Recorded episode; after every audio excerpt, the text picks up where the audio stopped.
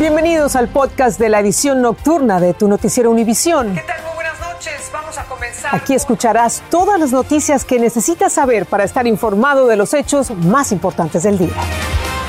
Es lunes 14 de marzo y estas son las principales noticias. Rusia continúa castigando a Ucrania a sangre y fuego. La diplomacia sigue estancada y el mundo se pregunta hasta cuándo durará el horror de la guerra. La artillería rusa sigue pulverizando casas y edificios mientras la población pide agua, comida y abrigo. No hay suficientes alumnos en las escuelas de Los Ángeles. Varios planteles han amenazado con cerrar, incluyendo Trinity, con una historia de 118 años. La migración a otros estados y las bajas tasas de natalidad han disminuido las matrículas escolares en California. Y la gasolina se ha convertido en un producto muy codiciado para los delincuentes. Se la roban de vehículos y también de las mismas estaciones de suministro. Comenzamos la edición nocturna. Este es un noticiero Univisión Edición Nocturna con Patricia Yaniot y León Krause. Patricia, amigos, muy buenas noches. Vamos a empezar con el lento pero devastador avance de las tropas rusas en los suburbios de Kiev, causando más muerte y destrucción de infraestructura civil. Así es, eh, León, en el este y el oeste del país continúan resonando las sirenas, alertando de más bombardeos, eh, bombardeos que matan civiles inocentes. Otra ronda de negociaciones diplomáticas para un cese al fuego volvió a quedar en nada. Además, Estados Unidos advirtió a China que no se involucre en el conflicto con apoyo a los invasores rusos, mientras el mundo sigue preguntándose quién y cuándo podrá frenar esta barbarie de verdad de una enorme crueldad. Roger Perciba tiene lo último para ustedes desde Leópolis. Roger. ¿Qué tal, León? Patricia, sí, realmente eh, Rusia está acelerando, está incrementando su ofensiva en los distintos frentes durante las eh, últimas jornadas, sobre todo la jornada de ayer domingo y hoy, tanto en el norte como en el este, como en el sur, en la costa del Mar de Azov y del Mar Negro,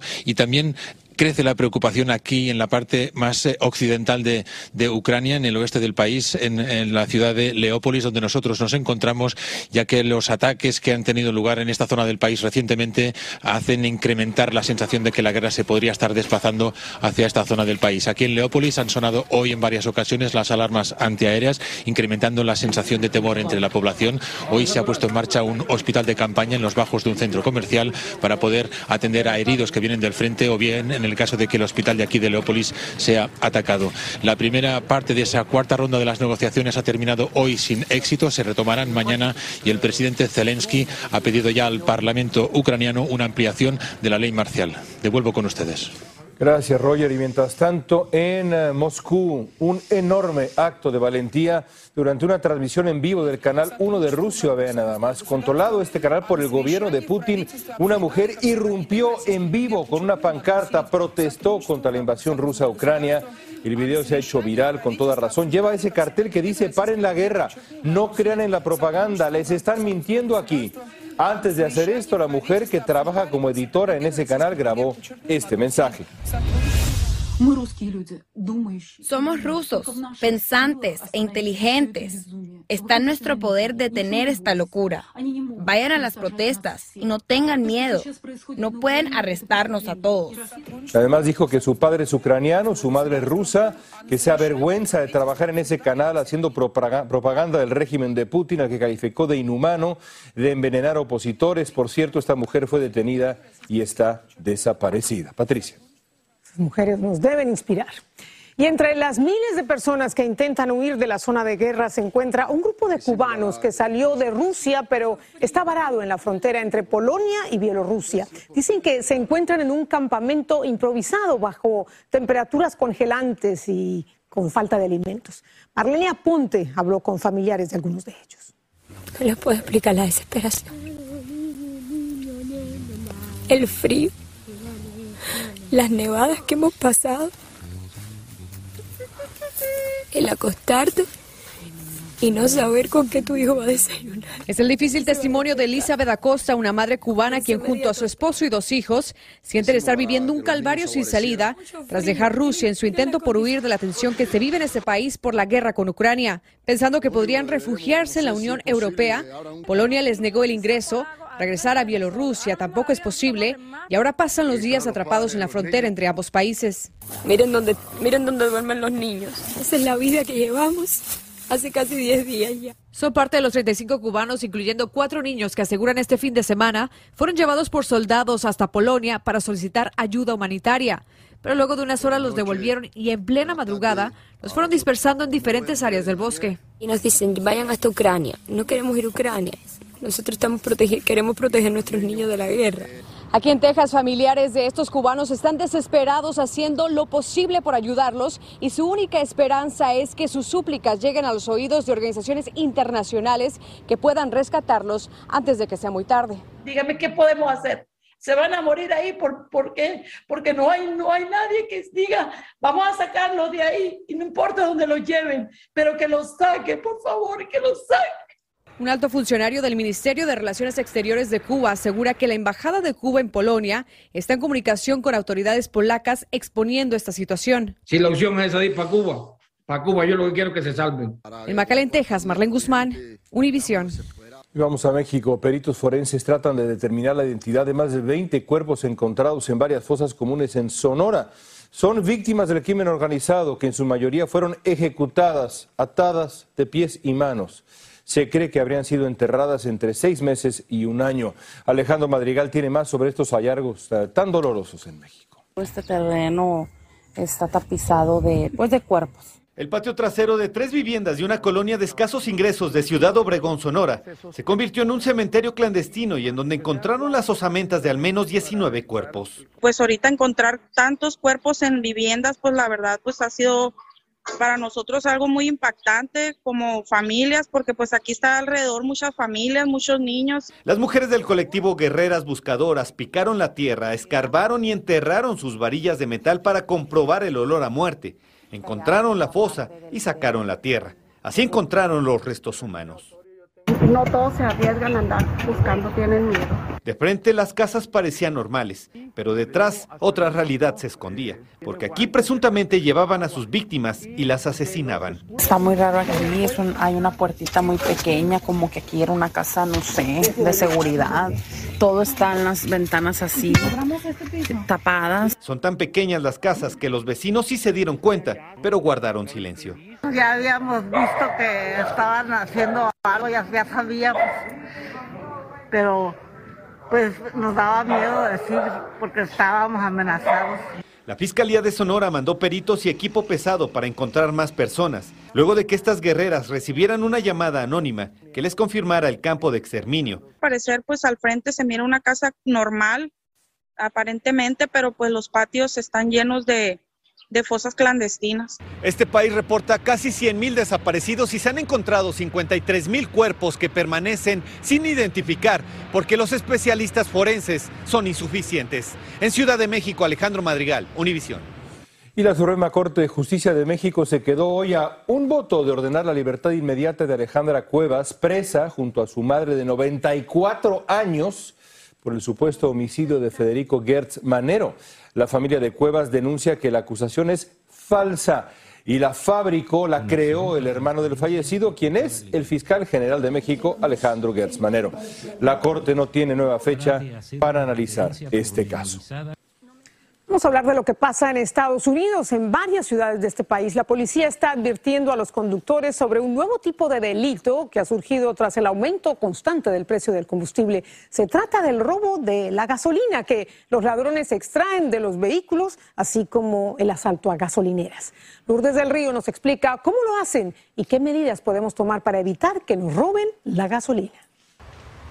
No es un secreto que el precio del combustible está por las nubes y que ya se inició una peligrosa moda por parte de los amigos de lo ajeno, robar gasolina. Si todo el mundo echa gasolina y se esfuerza para pues echar gasolina, es injusto que vengan y te la roben. Pero ahora ya no solo se trata de dueños de vehículos de motor, ya le están robando incluso a las gasolineras. Mira este video. Aunque parezca que no pasa nada, los ladrones se estuvieron llevando 360 galones por día durante tres días del tanque subterráneo de esta gasolinera en Houston.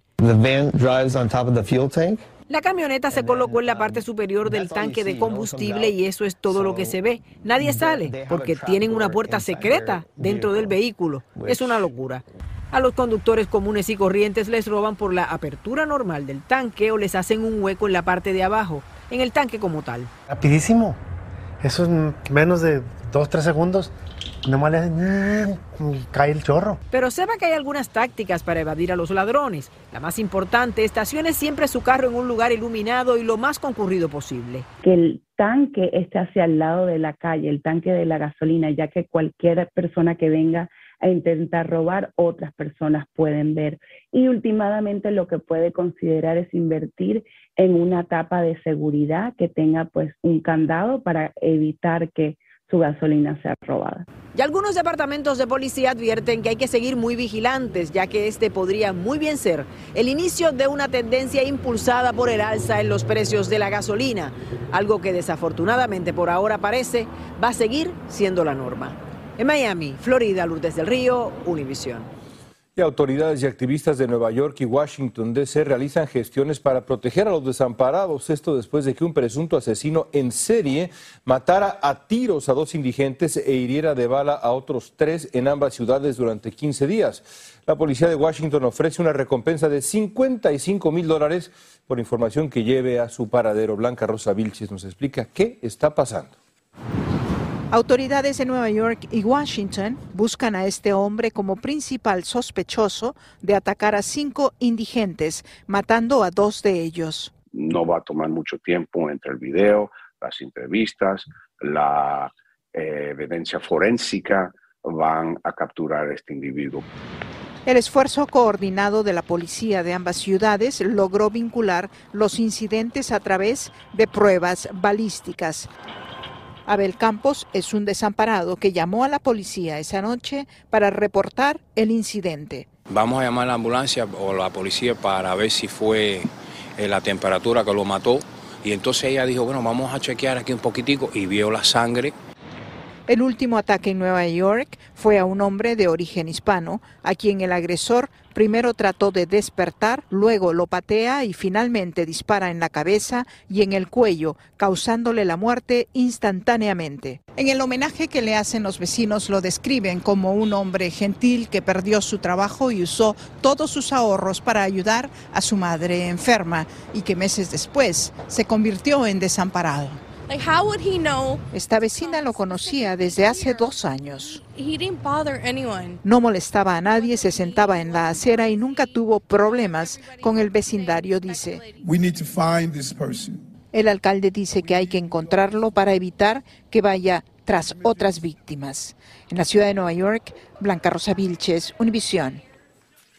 En temas económicos, el alto precio del combustible hizo que aumentaran las tarifas de la electricidad y el gas en Nueva York y eso tiene angustiados a muchos residentes. Temen que les corten estos servicios debido a sus deudas con la compañía que los suministra. Peggy Carranza nos tiene algunas reacciones desde Nueva York. Nosotros tenemos que apagarla. El bodeguero Cándido Arcángel es parte del más de un millón de neoyorquinos atrasados en sus pagos del servicio eléctrico y gas. Nosotros los bodegueros lo que estamos haciendo es apagando la nevera en la noche para que el bill reduzca un poco. Su deuda supera los 2 mil dólares y se lo atribuye a un aumento en su factura. El costo de, gasolina, de petróleo, ha aumentado bastante. Y eso lo que ha sucedido es que las facturas mensuales de electricidad y del, de la gasolina, del gas, ha aumentado un gran por ciento. Otra razón sería la pandemia. Y con el cese de protecciones el 15 de abril, muchos temen quedarse sin electricidad o gas. Ahora subió un 300%. ¿Qué pasará en el verano? Cerrarán los gates toda la bodega porque no vamos a aguantar. Algunos activistas plantean como solución que los pagos atrasados por electricidad y gas se incluyan en el presupuesto estatal. Mientras tanto, los consumidores tienen algunas alternativas de pago. Las compañías que proveen electricidad, gas y, cualquier tipo de calefacción, eh, especialmente Con Edison, por ejemplo, ellos tienen un programa, uno puede pedir que le ponga un plan de pago y a veces el costo es mínimo. Según cifras recabadas por la Comisión de Servicios Públicos Estatal, la deuda de electricidad y gas en el estado es de casi 2 mil millones de dólares, más del doble de lo que era antes de la pandemia. En la ciudad de Nueva York, Peggy Carranza, Univisión. Autoridades de Los Ángeles investigan un incidente de presunto uso excesivo de la fuerza de un agente contra un joven hispano que llevaba a su pequeño hijo durante una persecución tras manejar erráticamente. Este video muestra que al menos un enfermado lo lanza al piso. La policía dice que no sabía que el padre de 25 años llevaba a su pequeño que sufrió una fractura del cráneo. La policía informó que el niño dio positivo de cocaína y fentanilo en el hospital. Bueno, vamos a California, donde desde hoy ya no es obligatorio el uso de mascarilla en las escuelas. Eso sí, en Los Ángeles lo sigue siendo. Por cierto, el alumnado en el distrito angelino sigue disminuyendo de manera alarmante. En los últimos 20 años las matrículas cayeron 40% y eso llevaría al cierre de varios planteles, algunos históricos. Jaime García nos va a explicar. Diariamente Domingo Son lleva a sus dos hijas mayores a la escuela. Pero desde hace nueve meses en la mente de la pequeña Eva hay una preocupación mayor que la de traer completas sus tareas. No quiero dejar a mi amiga, hay una amiga que tenía cuando estaba en un grado y todavía está aquí no quiero perderla. Su temor comenzó en junio pasado cuando regresó a tomar clases presenciales a su escuela primaria Trinity en Los Ángeles la que notificó a padres y madres de familia que el plantel enfrenta su posible cierre. De que quieren cerrar y que lo quieren ser privado, dicen. Pero a mí no se me hace justo porque los niños vienen a la escuela aquí y pues nos agarra cerca para venir a dejarlos a la escuela. Con los fondos destinados al sostén de las escuelas públicas dependiendo del número de alumnos inscritos, la disminución de la población escolar en California ya obligó al cierre de siete planteles en el distrito escolar de Oakland. Las autoridades del Distrito Escolar de Los Ángeles, el segundo más grande de los Estados Unidos, no han revelado cuántos de sus planteles enfrentan un futuro incierto. Lo que sí se sabe es que en las últimas dos décadas el número de estudiantes inscritos en sus escuelas se ha reducido en un 40%. Lo único que pedimos es de que tengan en consideración que esta escuela tiene más de 100 años aquí. Buscando aliviar la incertidumbre, esta maestra de la primaria Trinity que pasó de 1.800 alumnos en 2002 a 259 este año, expresa confianza en que la lucha iniciada por la comunidad está en vías de evitar que la escuela pública sea cerrada para convertirla en una charter o escuela de alquiler. Tenemos una palabra verbal, ¿verdad? Que la escuela no cerrará, que se mantendrá Trinity, que sus puertas estarán abiertas, pero estamos esperando en escrito, porque ya en escrito es documento legal. En Los Ángeles, Jaime García, Univisión. Le diremos que ahora la farmacéutica Pfizer con el dinero de las ganancias de su subsidiaria en Rusia. Y también les vamos a contar además del nuevo proyecto en el que está trabajando mi estimado León Krause. Ya regresamos. Estás escuchando el podcast de tu noticiero Univisión.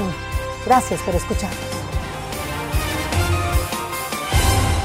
Pfizer anunció que donará sus ingresos de una subsidiaria rusa para apoyar causas humanitarias en Ucrania y calificó la invasión rusa de injustificada. La farmacéutica dijo que seguirá suministrando medicamentos a Rusia, pero entregará las ganancias de su subsidiaria para apoyar a Ucrania. También dijo que va a cancelar algunas de sus inversiones en Rusia. Muy bien, y hoy tenemos el gusto de hacer eh, un gran anuncio y es eh, compartir con ustedes el nuevo proyecto que ha comenzado León Krause, cuéntanos. Estoy, estoy muy emocionado, Patricia, gracias. Hoy lanzamos Univisión Reporta, el podcast de conversaciones de Univisión Noticias. Cada mañana les vamos a ofrecer una plática interesante, reveladora.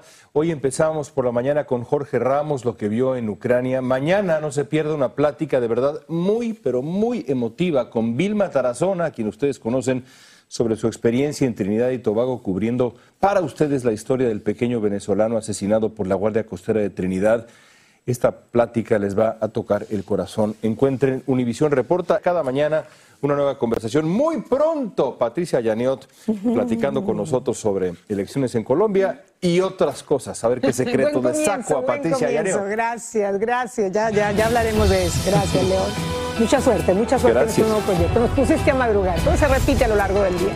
Y hay buenas noticias para los dueños de iPhone, ya pueden desbloquear el celular con la mascarilla puesta. Estás escuchando el podcast de tu noticiero Univisión. Gracias por escucharnos. Y desde hoy, Los dueños de iPhone pueden desbloquear el celular con la mascarilla puesta. No hay que quitarse el tapabocas. Bueno. Eh, La actualización del iPhone disponible para descargar a partir de hoy tiene un algoritmo mejorado que reconoce los rasgos de la zona de los ojos. Buenísimo. Bueno, también incluye nuevos emojis y otras novedades relacionadas con el uso de tarjetas de crédito. Así que ahí está. Pues ya, con esto básicamente será la ceja, Patricia. Es una cosa La rarísima. tecnología se adapta también a los nuevos tiempos de pandemia. Que ya estamos saliendo. Gracias. Así termina el episodio de hoy de Tu Noticiero Univisión. Gracias por escucharnos.